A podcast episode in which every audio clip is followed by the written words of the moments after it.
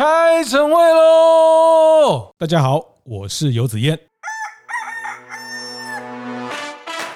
记得你一句话，就是说食物看起来好吃，拍起来好看，都都很好，都可以。但是最重要的，最重要就是要它要让人家看起来想要咬一口。嗯，你找不到你想吃的餐厅里，对，但是你可能会看到某一样食物是你知道那个味道是好吃的，嗯，你会突然间觉得很安心，哇，我就要去点那个东西就没有问题。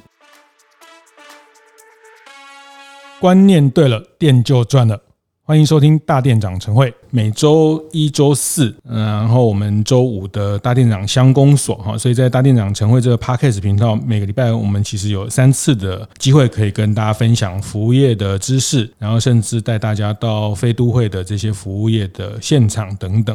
那在这一集，我很开心介绍一位，呃，我前几天哈在烘焙展上，在台北的国际烘焙展，呃，认识的一位。吴师傅，甜点师傅，哈，那呃，大家常听这个节目就知道，就是我我是很爱吃面包甜点 哈，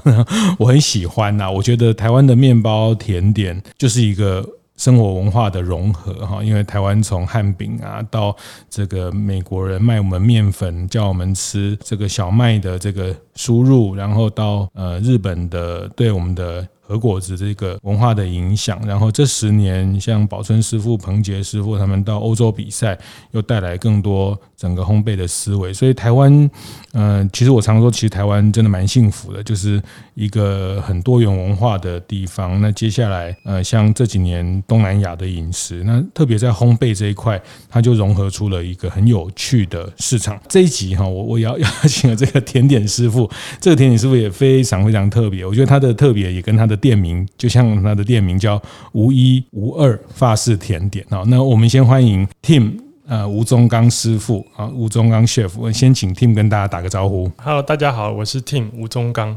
我是无一无二的甜点店的创办人，然后也是主厨。很荣幸这一次受到这个尤老师的邀请，来这边跟大家分享一些我自己的看法。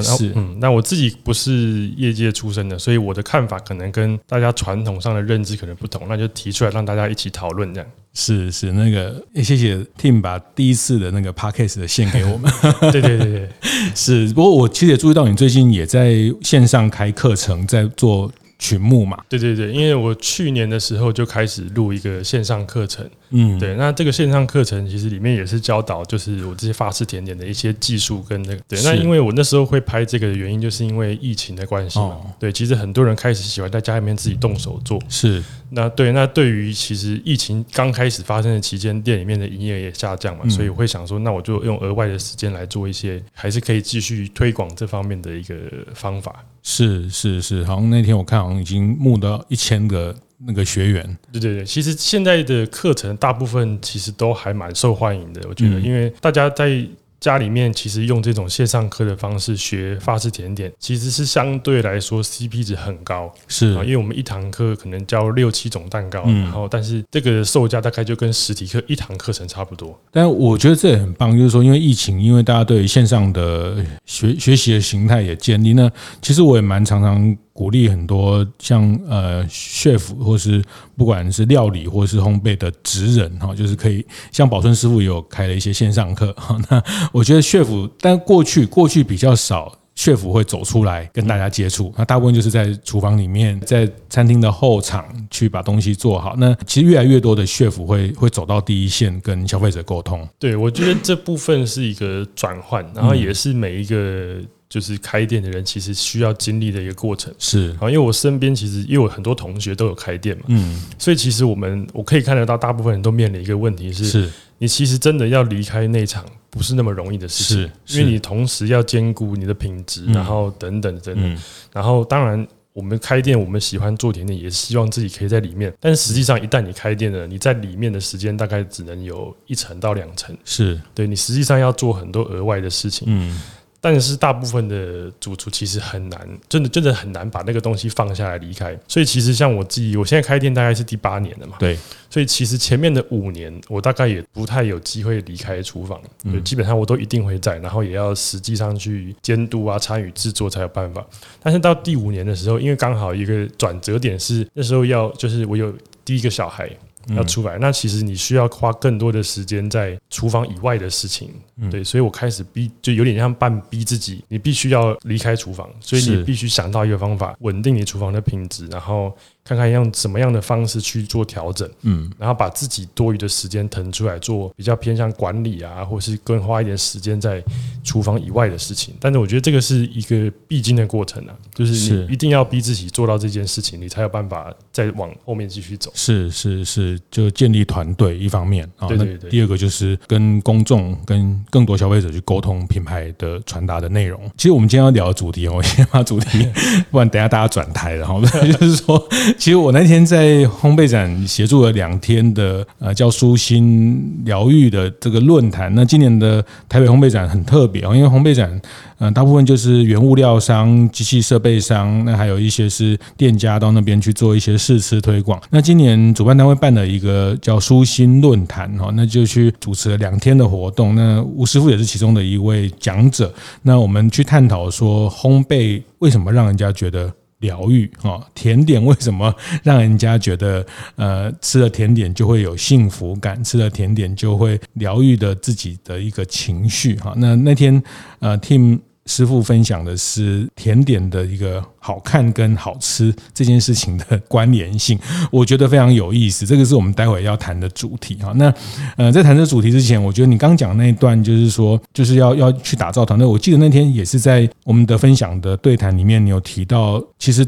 开店开到第七年、第八年，开到现在，其实甜点其实只是整天的一件事情，可能是甚至是最小的一件事情，因为你要想的是团队，你要想的是呃房租，想的是下一个店面，想的是装修，想的是员工的教育训练、员工的福利，所以从产品出发，从技术出发的师傅，到一个阶段必须要让自己成长，然后有一个团队去去。运作整个店面，对，我觉得这个就是逼自己去做这件事情，不然的话，你永远就是把时间花在技术面上面。其实消费者很难去看到你到底在技术面成长多少。哦，对，理论理论上对他们来说，他不会知道你中间经历的，你可能把产品从九十分调整到九十五分，嗯，对消费者来说的影响。不会那么明显，嗯，但是如果你可以把，我相信九十分调到九十五分，你需要花费大量的时间跟精力去研究。但是如果你把这个时间拿来在管理层面上，你可能可以推销出去，让更多人知道，因为毕竟你是可能是创办人或是主厨嘛，是你是最了解你的品牌的核心价值的人，所以你可以把这个时间挪出来去推广。嗯，那你同时花一些些的时间去让你的团队可以维持这个品质，然后去固定的成长，然后固定的创新。其实我觉得这个平衡也是很重要。其实开店都是一个平衡，是因为每件事情都是两端，都是矛盾的，所以你一定要在中间抓一个属于你自己的一个平衡。是是是是，所以很多甜点也是就是酸的。东西要跟甜的找到一个平衡，对对对，等等，这个这个都是一个平衡感的拿捏。其实刚讲的这段，包括所以您比如说你现在在开线上课程，其实一方面把这个你的技术做分享，那另外一方面其实也在告诉更多的可能认识你或想认识你们品牌的人，你是怎么去看待一个产品，你是怎么看待原物料。你是怎么去对制程上你的一些想法，都在这个过程会被传播出去？对对对，那时候做线上课程，其实有有很多人说，哎，线上课程好像很好赚，因为你可能你推出的课程就很多人会去订。但是我当初在录这个课程的时候，其实我自己的目标就不是想说要赚钱什么，就是自己开店到现在，嗯，我可能有很多的想法，那很多的内容，其实你平常在吃甜点的时候，你可能你不会遇到我，你也不会去研究我。到底开店的历程是什么？是，但是你在看这个过程中，你会知道我在做甜点的理念，然后我是怎么样看待这个甜点跟食材，是。对，然后包含我制作过程，我每个过程我到底想了什么，我到底注意到了什么细节？对，那我觉得这东西是你在单纯吃甜点是一定吃不到的，是，而且会会得到回馈，会知道说原来。好奇的是这件事情，原来大家对这个，但你会久了，你会觉得，因为可能你的朋友都是开店的人，都是师傅，都是同温层，你就觉得啊，这个本来就应该这样。对，可你会发现，他们 原来大家好奇的是这件事情，这个点会会有这个都是沟通双向得到的一些反馈。对对，因为其实像我们自己开店，你常常会得到很多客人是一样的问题，例如说，而且是一个你觉得你在业界你会觉得哇，在基本到不行，但是。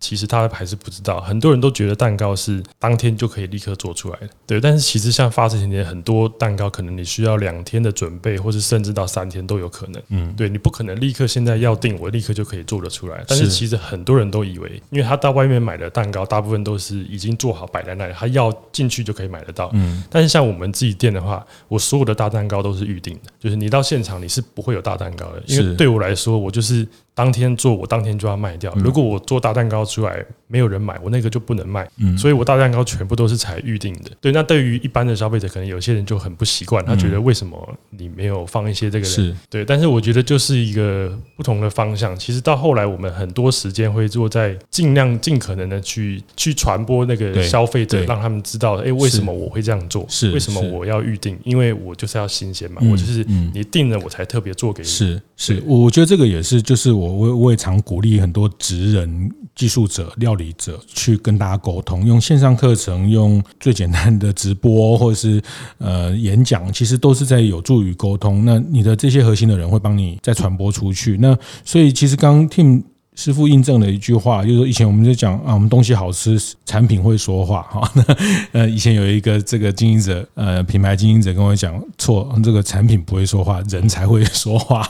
就是产品能说的有限呐，啊，也不是说，就像您刚刚讲九十分到九十五分，或者是说，呃，那他为什么觉得你你会会包括我们等下会讨论的，为什么你的隔壁那家没有别的那家那么的漂亮，或者是鲜艳哦等等，其实这个。还是需要用人去沟通这些理念创作的过程。对，我觉得刚刚说那个产品会说话嘛，他的确会说话，可是他讲的不是你要讲的话。哦，对，就是有点那种概念，就好像你去餐厅吃一道菜哈，是，如果你单纯菜上来，你看到的可能跟。主厨想要真正想表达的东西，理解是不同的，因为我们出发点不同。是，所以当你在吃一道菜的时候，如果主厨在旁边讲解说：“哎，为什么这个东西怎么样做？它是怎么样去设计的时候，嗯，你吃起来感受跟你没有人讲又是不同。”是是是，对。那但但是我们经营一间店，当然是希望大家可以透过我们去开发的角度去理解这个产品。是是，所以我觉得有没有讲，就是让大家知道我们到底在做什么，这件事情很重要。很棒。这这段就是说，他他会讲话时。都会讲话，但是说菜的人讲的又是一套。那我们又带着我们的经验去理解，那又是一套。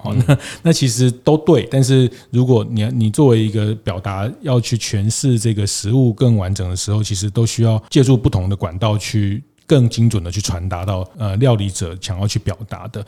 刚 Tim 师傅一直谈到他不是这个行业的。出身哈，那呃，但不过我觉得你做八年了，也是这个行业的的，也很难说你不是这个。那这个他的背景，这我很快速讲一下，但是我们这最后再来谈这件事情。他是台大森林系毕业，然后这个毕业完当了当了兵，过了半年做了一两个工作，想想自己的人生之后就，就就跑去法国。学甜点，去三星米其林三星的餐厅，去街边的小小店、小酒馆去体验那个法国，所以他把这个法式的甜点的精髓跟文化带回来台湾，在台北开店。好，那呃，念的国立大学，念的好不容易念到台大，然 后跟爸爸说要去甜点店。那这个我们后面再来讲哈。那但我觉得这个其实，呃，我那天跟 Tim 在聊的时候，我觉得他他的观点很有趣，就是说他跟大部分是从学徒出身的 chef 的想法会比较不一样。好，那我觉得这个市场本来就有不同各种不同的思维并存。好，那我觉得今天特别想要请他谈的就是那个食物的怎么样看起来好吃这件事情。我那天呃，老实说，我那天忘了你讲了什么题目，但是我记得你一句话，就是说食物看起来好吃、拍起来好看都都很好，都可以。但是最重要的、最重要就是要它要让人家看起来想要咬一口。嗯，对，这个部分是我自己给我自己的一个设定跟期许，就是我希望不管我的甜点可能再好吃，或是你把它做的再漂亮，最重要的是你让人家看到你的东西的时候，他想要拿来吃，是啊，因为毕竟它是食物嘛，对，所以我希望人家看到的时候，看到看起来就会很想要把它拿来咬一口。那这个对我来说是最大的成长，因为我做出来的东西你想吃才是最重要的。就不管你是还没吃午饭，或是已经吃很饱，或者去吃 吃这个吃到饱，已经吃很饱，你看到 chef 做的东西，就是会想要再咬一口。你觉得这是你要挑战的事情？对对对，就好像哎，你去餐厅好了，你去餐厅你吃完了前面的餐都很饱了，对，结果他最后上了这个甜点，嗯、有些人就觉得我饱了，我吃不下了。是，可是如果他那个东西上了之后，是你吃再饱，你都想要挖一口来试试看的时候，他那个就成功了。这是甜点师傅的挑战。对对对，就等于是他引诱你成功了嘛，就是不管是外表还是你你你觉得看起来让你想要吃的这个冲动，这个是我觉得这个冲动是我希望在每一个甜点上可以做到的事情。好，这个就是我们今天要谈的主题，怎么样可以经营那个冲动哈？那因为呃，我们的很多店家，不管是做餐饮、做做烘焙，呃，做做。米其林料理，其实，在我们 Podcast 的听众里面都，都很多这样的店家。那我觉得，从 chef，从特别甜点的师傅，因为我我对我来说，我那天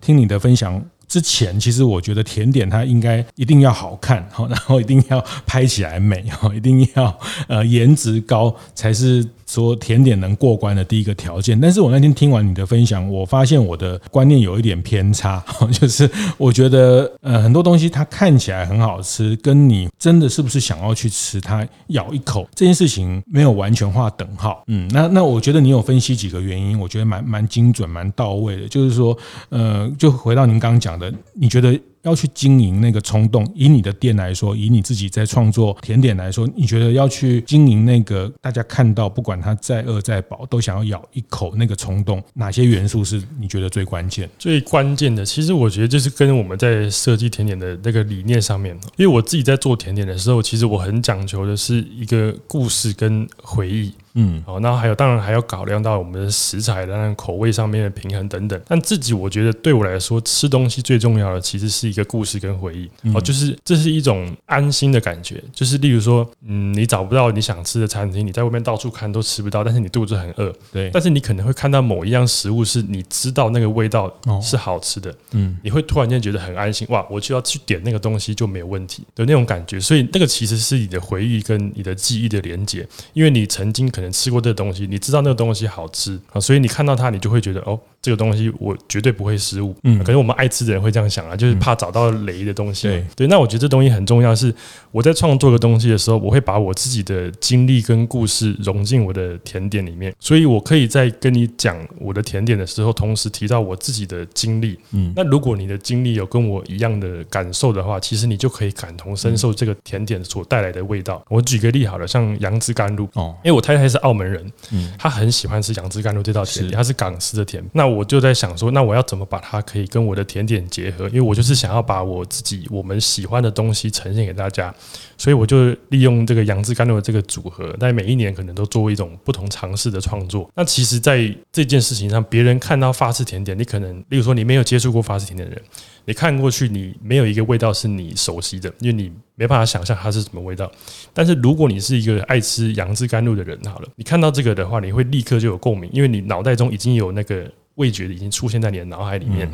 所以你会在选这个甜点的同时，你就有一个预期的心理，对，所以你就会，你例如说，你你很喜欢在饭后吃杨枝甘露，那你吃饱饭之后，你来到我的甜点店，你看到这个，你自然就会嗯。有一个冲动，勾动的是他一定是跟他的经验有连结的。这件事，我觉得这个很重要。对，所以你一个东西设计上，你一定要有它的来龙去脉。好，你要让人家理解说，为什么我要去这样子做，为什么我要设计这样的味道？那这个味道的风味来源是哪里？我再举另外一个例子好了。我另外一个例子是五木，就是我自己叫它五木，但它其实是一个黑森林的概念去重重新创作的。是。那黑森林蛋糕其实是一个很经典的一款蛋糕，就是基本上传统的蛋糕店或是法国任何一个蛋糕店基本上都会有。在构思这样子的传统甜点要怎么样把它做成我自己的版本的时候，其实这一款我想了非常非常久。但后来我自己就是突然间脑袋灵光一想，就想，哎，我自己是念森林系的，那我何不把森林系跟黑森林蛋糕的这个经验去做结合？是对，因为它的名字也这么有共鸣嘛。嗯，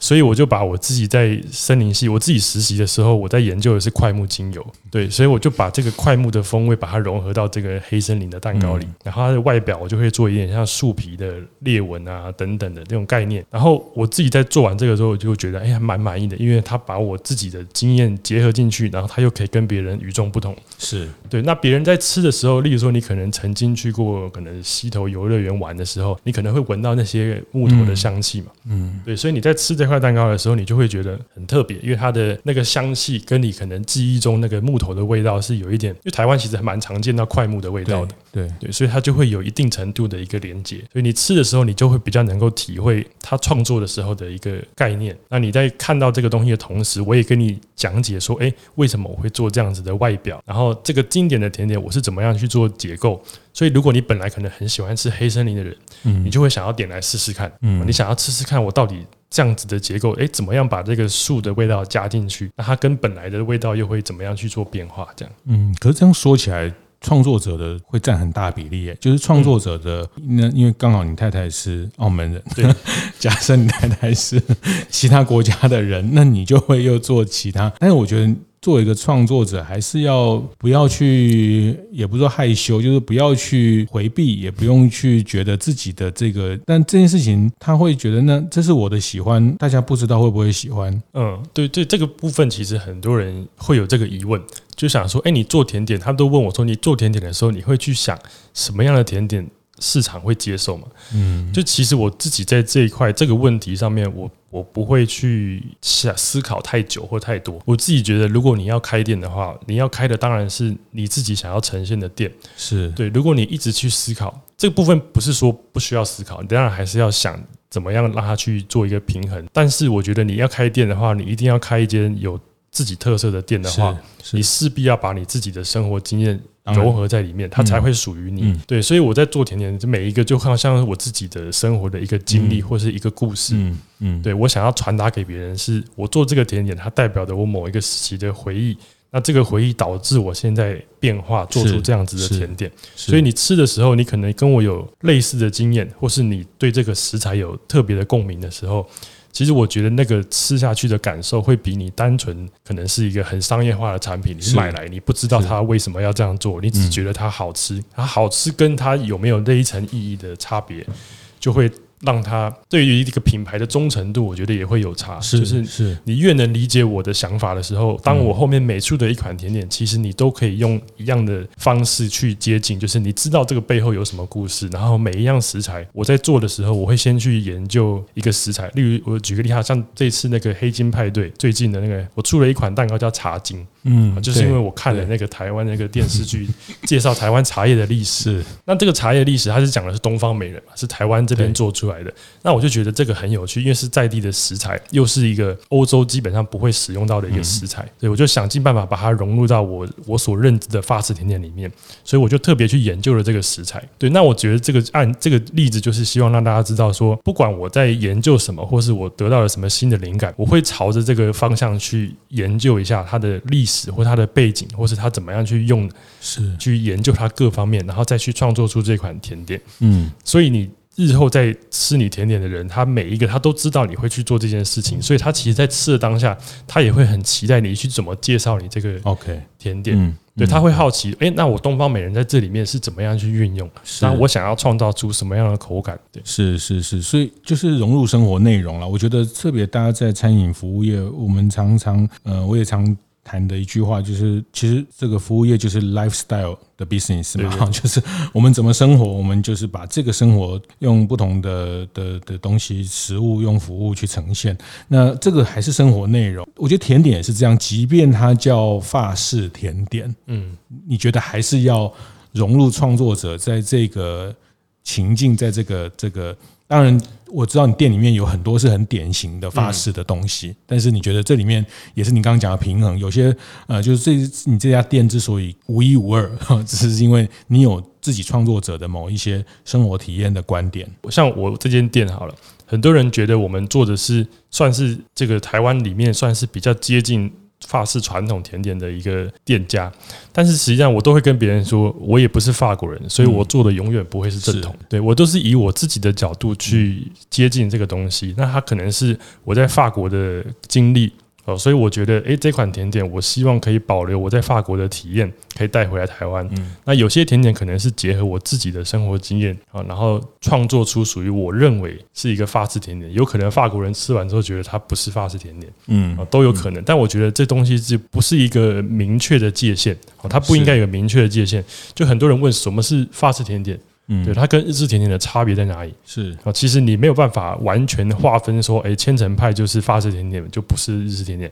你也没办法这样去很清楚的、明确的就说就是这样。对，所以我觉得这东西好玩就是在这里，就是其实每个人可以透过自己的。方式去介绍自己的甜点，嗯，不能说诶，别人说你这个不是，你就被完全否决。是是，对，你可以用自己的方式去做，但这也是我自己从从零开始的优势，就是我所有东西对我来说，其实我都是自己想办法去创造，然后跟想用我自己的方式去解释。为什么要这样做？嗯嗯嗯，我也是在在这个主持的过程、认识 Team 的过程，我学到就是让食物看起来好吃这件事情，它第一个反而是故事，它第一个反而是故事啊，就是说你要找出呃你跟这个产产品的连接，或者是这个产品跟大家你的。潜在这个锁定的消费者，他的生活连接的那个故事的内容，其实有讲起来有点抽象，但是他呃确实是在 Team 来说，以无一无二来说，他们在创作甜点的时候，第一个想的是这件事情。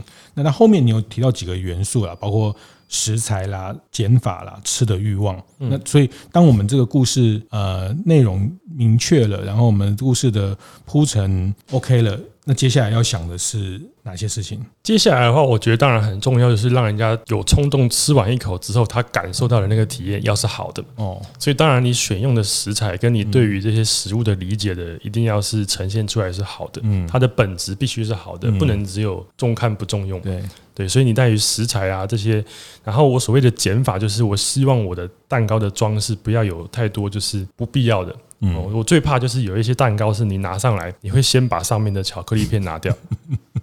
那对我来说，那个巧克力片对就是没有必要的，就没有必要放那个巧克力片。嗯，对，那个巧克力片只是为了好看，卖相卖相好啊。对，但你不会吃它，而且它可能不是这个师傅做的，它很多都是买来的装饰品。对对，那对我来说，那个就没有太大的意义。我还不如放一个里面的食材，因为可能里面是栗子口味，你上面放一颗栗子都比那片巧克力好。嗯，就是这种减法的概念，就是你越单纯，然后越接近你食物的本质是越好的。嗯，你觉得台湾或亚洲，我觉得减法这件事情。讲起来容易，但是大家最后做到产品的时候，都会忍不住加这个加那个，这一定会的，因为你想要让它看起来更丰富。对，你觉得这个要怎么去克服啊？就是说，但我我一直觉得减法，当然对，也不见得对所有消费者都都通了。哈，就有些消费者他确实是因呃，就是说，像像我们以前在我做媒体做杂志，哈，那以前我们常常会国外的杂志啊，Newsweek 啊，Time 啊，来来比较版面啊，学习。那那种国外的杂志就就非常非常的素，你知道吗？就是说它的。讯息很精准，然后图片也没有很大，不像台湾的杂志花花绿绿这样哈。那那就是有时候那时候我们就在讨论说，这种版面的设计要要让它减法，要让它简单，要让它视觉呃还是还是，但是大部分最后呈现还是会觉得啊，我们这边再多多放一张图啊，多一个表，让大家这个这个，但。但后来，这个我们有跟国外的这个他们做做版面设计的这些总监呐，这些呃资深的总监聊过，那。他们当然就是说，这个跟读者的成熟度是有一些关系啦。哈。那当然，他也不好意思说台湾的读者尚待成熟，就是说这个。但我是说减法这件事情，呃，我觉得就是说市场面这是一个啦。第二个就是我觉得有时候创作者有时候我们难免就觉得啊，真的是再多放一点这个，再多放一点那个，就觉得好像心理上比较 比较安心。嗯嗯，这件事情。嗯，这个就跟刚刚他那个讲，其实真的有那么一点点像。减法这个东西是需要教育的，哦，就是你要让大家知道我没有放那些东西的原因是什么。OK。对，然后还有一个就是他有吃过的经验，嗯，所以你要先能够让他吃一口，然后你再跟他讲原因之后，他理解了之后，他就会认，他如果认同你这个理念，他自然就会觉得，嗯，这个是没有问题的。对，那就跟你刚刚说，国外其实我觉得这一部分是成长背景跟一些文化的的的差别啦。是，的确，你说像法国人他们的那个文化跟美感是。天生的，因为他们生活的城市是本身就充满了这些东西，对，对真的就是没办法比较。但是我觉得这个东西是可以慢慢去教育跟练习的，是对。那我自己其实也在练习，因为我自己也没有到像法国人他们那种与生俱来的一种美感，嗯。但是我觉得这东西是你可以透过不停的去多看，然后多培养自己这方面的，不要一直这么去计较它的外表，嗯。当然外表不是说不好看，它一样是好看的，只是它没有那么的。想要为了吸引你的目光而去做这件事情，嗯，对，而是透过他想要传递的一些本质的事情，是，是，例如说他们像法式甜点，他们其实装饰最常出现的，外面的装饰通常就是里面的口味，嗯，然后基本上就会是这样，里面放了什么，它外面就用尽量用什么东西去装饰，是，那我觉得这样是很好，因为法式甜点本来就强调的是食材跟一些当季，然后新鲜多种层次的一个概念，是，所以我是觉得这方面的话就是。会有一个阵痛期的，就是你如果想要用减法去减外表，嗯，但是我觉得长久以来，如果你认为你的食物的本质够好的话，应该是可以撑得过去。那个是一开始，那这当然这过程就是刚刚您提到的。教育也好，推广也好，你要让大家理解。但我觉得这集，我想大家，嗯，可以可以做餐饮、做烘焙，或是有在经营呃这些食饮食有关的，可以可以把这个 chef 的分享可以想一想哦。就是，但因为我觉得这个，我特别这集想要再邀请您跑一趟来聊聊。我觉得，因为大家在这个也是最后一个问题，我想。问的就是说，因为特别在这个社群的时代，大家很容易会东西要漂亮，颜值要高，它才能被传播，才能带来行销的效果。但我觉得那天我听你们分享，比如说在这件事情要引引发吃的欲望是才是关键。那这里面包括它能不能成为在这个消费者里面的 comfort food，或是故事啊、食材等等，就说这件事情的两难，你怎么去处理？这个部分像现在跟这个社群媒体，其实就跟你的行销就是息息相关哈。那我自己在行销这一块，其实我的经验也蛮特别的，就是我开店。到现在哈，目前没有做过任何，可以几乎说是没有任何在行销上面下过任何预算。是对，大部分都是媒体，可能就是他找我来想要写写的，我顶多就是招待他个蛋糕而已。嗯，对，基本上我不会特别去下广告啊，或是下电视节目或等等的。我目前为止到现在都还没有做过。嗯，那我觉得有好有坏啦，但不是说这样不好，而是我自己的经验反而让我觉得可以可以思考的是，因为我自己在中途，我现在一路上开。接下来其实是算是稳定的成长嘛，但是中间其实我经历过几个比较特殊的时期，有一个是因为发式甜点，我不知道大家熟不熟悉，但是国外有一个很有名的。主厨他把发式甜点做成实体的样子，就是水果的造型，就跟食物本人长得一模一样的这个风潮。嗯，那这个其实跟发式甜点有一个新的技术有关呢。重点是他出了这一款之后呢，因为所有的甜点师傅就会很好奇，哇，那他到底是怎么做的？嗯，所以我那时候也是在很短的时间，就是一直在思考他怎么做到的。那后来我就用了我自己的方式做了台湾的荔枝，对，我就是做了一颗荔枝，那个荔枝就让我。感受到，就是因为以往夏天甜点店是淡季，因为太热了，大家可能想要吃冰喝饮料，你不会想要吃浓郁的甜点。我一直都是这样认为，想说啊，夏天就是淡季，生意差一点没关系。直到那一次，因为荔枝是夏天出的嘛，是，所以我那一年夏天出了之后，那个整个是爆红，就是就是开店的时候就。排排队，然后是我十二点开店，我十二点半所有东西就卖掉了，就是都卖光了。嗯，然后那个，嗯，对，那个时候我才突然体会到，不是淡季，不是没有人不买，而是你的东西不够吸引人，所以我才理解到，哎，就算你没有宣传，但是你的食物如果吸引人的话，你一样可以可以把你的业绩救回来，或者你一样可以创造话题。所以吸睛很重要啊。对对对对，我现在讲的就是这个。这个甜点的话，其实它吸睛很重要，因为它的外形让人家觉得很吸引人。就即使你没有特别宣传，人家看到就是会想要来试一试。这是一个。然后另外一个例子的话，是我从开店做的第一个经典甜点，就是圣多诺黑。啊，就因为我觉得它是发式甜点的最经典、最基础，然后又是运用到所有的最经典的部分，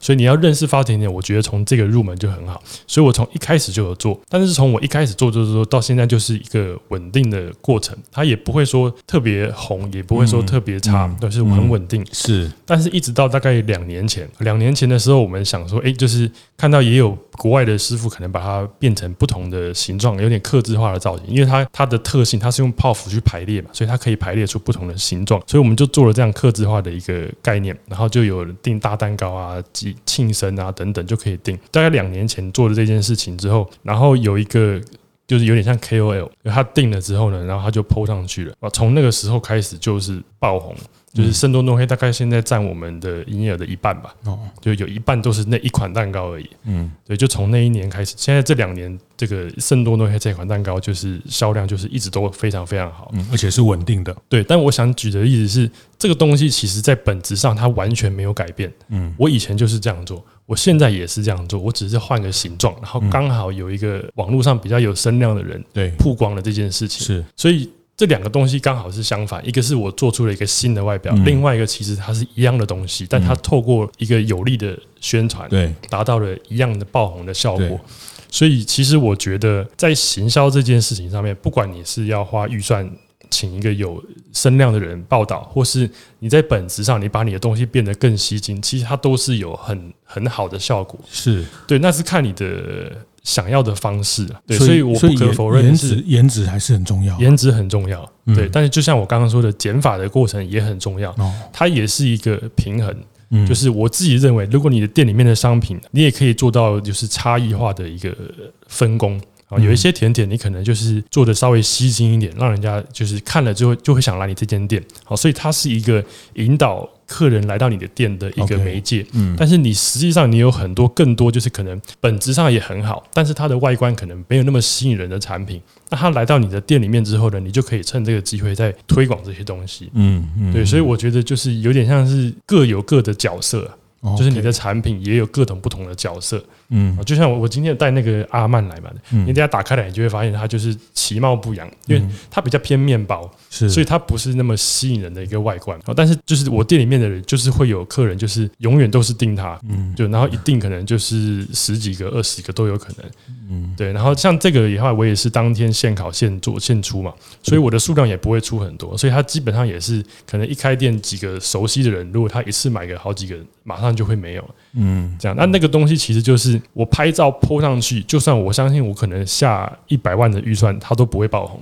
因为它看起来一点都不吸引人。是对，但是吃过它的人都会觉得它很好吃。那这个甜点很特别的是，它是我在那时候米其林三星的餐厅，他们做的饭后的甜点。嗯，一般来讲，餐厅的饭后甜点是绝对不会出现面粉，因为你已经吃得很饱了，所以饭后甜点都是什么冰淇淋啊，或是一些简单的发泡的那种 cream 啊，或是糖片等等。但它很特别，它饭后除了上完甜点之后。这个是他上咖啡的时候放在旁边的一块面包，谁会在饭后再又只是一块面包？但是那个面包基本上每个人都说好吃，是对。然后我自己也超爱，所以那时候每天他剩的我都会吃个三三个五个，就是一直狂吃，真的太好吃了。但是它是面包部的产品，我去的时候是甜点部，所以我不会碰到，我没办法做到。所以我在要实习要结束前，我跟那个 chef 说，这个东西我一定要让我看一遍，嗯，我才要离开，嗯，对。然后他后来就答应我，然后就让我看着那个面包师傅从头到尾做一遍，我也只能用看的，就是看一遍。然后我回到台湾之后，再自己想办法把它做出来，是。对，那这个东西就是因为我真的很喜欢它，对，但是它真的很难把它推到变成主力上面或者什么，但是我就是想要留着它，而且它的确也有很多它的死忠粉丝。是，好，我等一下吃饱饭来试看看，对，可以配个咖啡，对对，等一下接近午餐时间哈，等下吃饱来做的这个实验。我觉得这个你你还是强调一个组合跟平衡啦，就是有些是呃卖亲切的，有一些是卖舒服的，当然有些卖颜值高的，你觉得无可厚非，因为社群的传播它它有这个效果。但你你你也是想提醒，也不要因为社群传播就把每个东西都塞成那样，其实是没有必要的，而且也不见得对。你的营收，因为要都要塞成那样，可能你你的的制制成会比较麻烦，嗯，而且你可能会需要牺牲掉一些本质的东西，OK，但反而就就有点本末倒置。就我觉得你要做漂亮没有问题，但是它必须是额外的，是。对，它不能把本来的东西牺牲而去完成这件事，是是是。好，这个是我们今今天的结论哈，就是颜值跟本质之间哈，我们要找到一个平衡点哈。颜值很好哈，但是本质是你整个品牌长期的品牌力，然后你的认同你的客人，熟悉你的客人，会一来再来的这个部分哈。那呃，颜值这件事情可以去努力，可以做个医美哈，但是也不用为了要 颜值第一，就是还是提醒不能放弃你的本质，还有包括你这个品牌的后面的。核心的生活内容要去传达的那个价值啊，那些这个大概都是呃，在甜点，即便它是一个法式甜点店，是一被被期待有一个很很好颜值、很好的呃这个体验。那我觉得 chef 他思考的还是这个。那我想也是他们在在法国的一个对甜点文化的一个分享。好，那。那刚一开始有讲到说他为什么要森林系台大森林系要去当甜点师傅，今天就不谈啊。今天你要知道答案，就自己去 那个无一无二店里面找 chef，可以吗？这样可以吗？也也是可以的。对，但其实这个问题应该。也有很多资料的在网络上，因为很很多媒体都会问这个问题。是，好，自己 Google 好，好，谢谢，谢谢今天 Tim 来跟大家分享一些 chef。那，呃，我觉得很开心，我觉得这个也也给大家启发。我觉得不同行业之间，然后大家在怎么跟客人沟通，让客人特别是他能长期的支持，才能转换成一个店持续的获利。好，谢谢，谢谢 Tim 分享，谢谢，谢谢。会后记得在 Apple Podcast 订阅、评分、留言。有任何想在晨会上讨论的议题，也欢迎提出。大店长晨会，下次见，拜拜。